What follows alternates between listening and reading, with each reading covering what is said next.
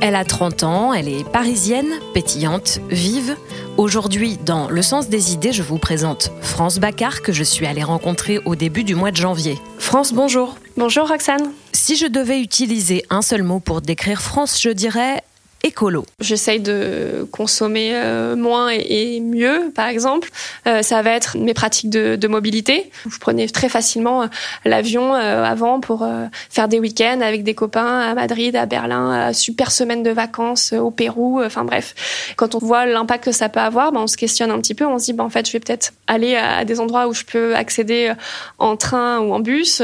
Et puis si je prends l'avion pour aller loin, par exemple, j'avais un mariage aux États-Unis, j'avais vraiment envie d'y aller. Ben voilà, on reste longtemps, on en profite, on se dit que c'est aussi exceptionnel et on, on redécouvre une autre manière de voyager et de voir les choses. Et c'est donc à vélo que France arrive tous les matins à son travail à Montreuil dans la banlieue est de Paris.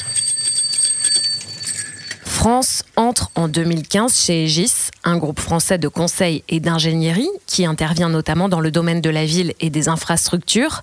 France travaille donc avec des ingénieurs, mais elle n'est pas elle-même ingénieure, elle est urbaniste de formation et aujourd'hui responsable d'activité climat. Moi, ce qui m'intéresse, c'était les dynamiques urbaines, c'est-à-dire comment se construit la ville, comment on participe à sa formation et derrière à son changement, à son renouvellement.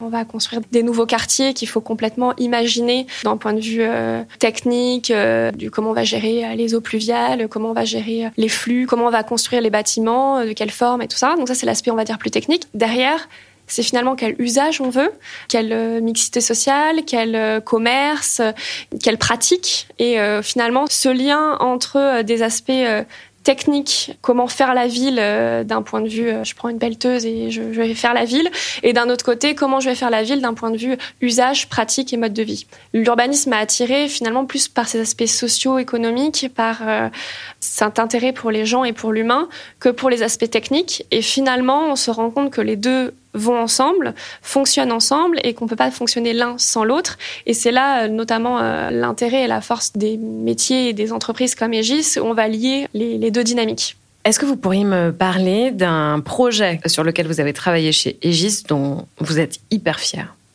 L'étude que je pourrais mettre en avant, c'est une étude qui a trois ans maintenant. C'est l'étude Paris change d'air. On était une équipe de sept personnes, dont quatre ingénieurs, un sociologue, enfin voilà, et on a travaillé ensemble de manière finalement transversale avec une vision euh, finalement multidisciplinaire qui était très enrichissante. En fait, c'était en prévision de la révision de son plan climat. La ville de Paris voulait un peu explorer ce que ça pouvait être Paris neutre en carbone en 2050. Donc c'était une étude complètement prospective où on était complètement libre de nos propositions. On apportait notre contribution en tant qu'ingénieur, sociologue et autres à ce que pouvait être euh, Paris en 2050, comme euh, les habitants euh, pouvaient participer et avoir leur propre contribution dans le cadre de la concertation. On a fait un gros rapport qui fait plusieurs centaines de pages, mais l'idée c'était de montrer que la transition, Paris neutre en carbone en 2050, ça pouvait être possible, mais qu'il fallait agir dès maintenant, qu'il fallait se lancer tout de suite de manière assez radicale qu'il fallait embarquer tout le monde et qu'on n'embarque pas de la même manière un CSP euh, qui a vachement de moyens euh, et euh, des personnes qui sont plus modestes. Les bilans carbone de ces personnes-là ne sont pas les mêmes, donc il ne faut pas agir sur les mêmes leviers d'émissions pour ces deux types de personnes, mais d'un autre côté, leurs valeurs et leurs profils font qu'on ne va pas leur parler de la même manière. Et alors pour cette étude, vous avez travaillé avec des ingénieurs? Déjà, chez Egis Conseil, on était deux personnes à travailler là-dessus, dont euh, une ingénieure. Et euh, dans l'équipe d'Egis Concept, ils étaient trois également euh, à travailler avec nous sur ce sujet-là.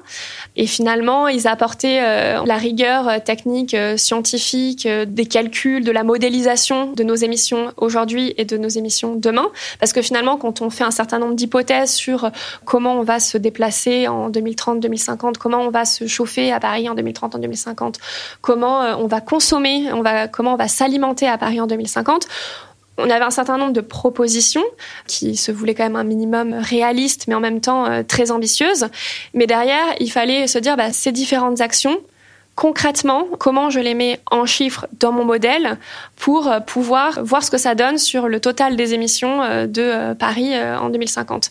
Et donc ce travail-là, on le faisait ensemble. J'étais en, lien par exemple sur les sujets des transports, de l'alimentation et de la consommation. J'avais d'autres collègues qui travaillaient sur le bâtiment, sur l'énergie. Voilà. C'était euh, des collègues, euh, on va dire un petit peu plus euh, geeks, mais qui adorent ces sujets-là, qui modélisaient finalement tous ces aspects de la vie quotidienne, tous les aspects de politique publique qui pouvaient être mis en place. Qu'est-ce que ça pouvait finalement donner en termes de chiffres sur l'empreinte générale de la ville? Et puis au-delà de ça, au-delà de l'atténuation au changement climatique, c'est-à-dire la réduction des émissions, donc qui est un sujet euh, super important et donc euh, on doit tous s'engager dans une trajectoire euh, de degrés. Mais il y a aussi la question de l'adaptation au changement climatique, la question de Paris demain quand il va faire super chaud, comment on va faire pour gérer des canicules récurrentes dans Paris et qu'est-ce qu'on peut imaginer en sachant que on ne veut pas aller vers un Paris où toutes les façades sont pourries avec des climatisations pas très esthétique, pas très écologique non plus. Comment on peut envisager un Paris demain euh, plus adapté aux nouvelles conditions euh, climatiques? C'est possible d'être ingénieur et de travailler sur le changement climatique ah bien sûr, on a besoin de tout le monde, de toute façon, manière, pour euh, faire avancer euh, la lutte contre le changement climatique.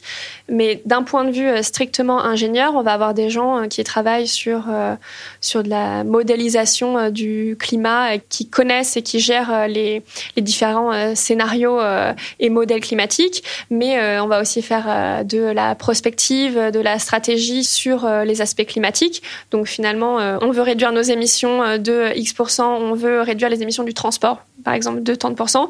Ça veut dire quoi concrètement sur les transports de demain, sur euh, l'offre que la ville euh, doit proposer, sur les infrastructures euh, et les services qui doivent se changer dans la ville. Et ça, ça demande bien entendu l'intervention des ingénieurs qui travaillent sur ces sujets-là de toute manière au quotidien. On retrouve des ingénieurs qui sont ravis de pouvoir mettre en œuvre leurs engagements personnels dans leur vie professionnelle l'ingénierie mobilisée au service de l'urbanisme, du développement durable, ingénieurs et acteurs dans la lutte contre le changement climatique, les opportunités sont nombreuses. C'est Le Sens des idées, le podcast de l'ingénierie engagée. À très vite pour une nouvelle rencontre avec de jeunes ingénieurs qui, chacun dans leur domaine, contribuent à changer le monde.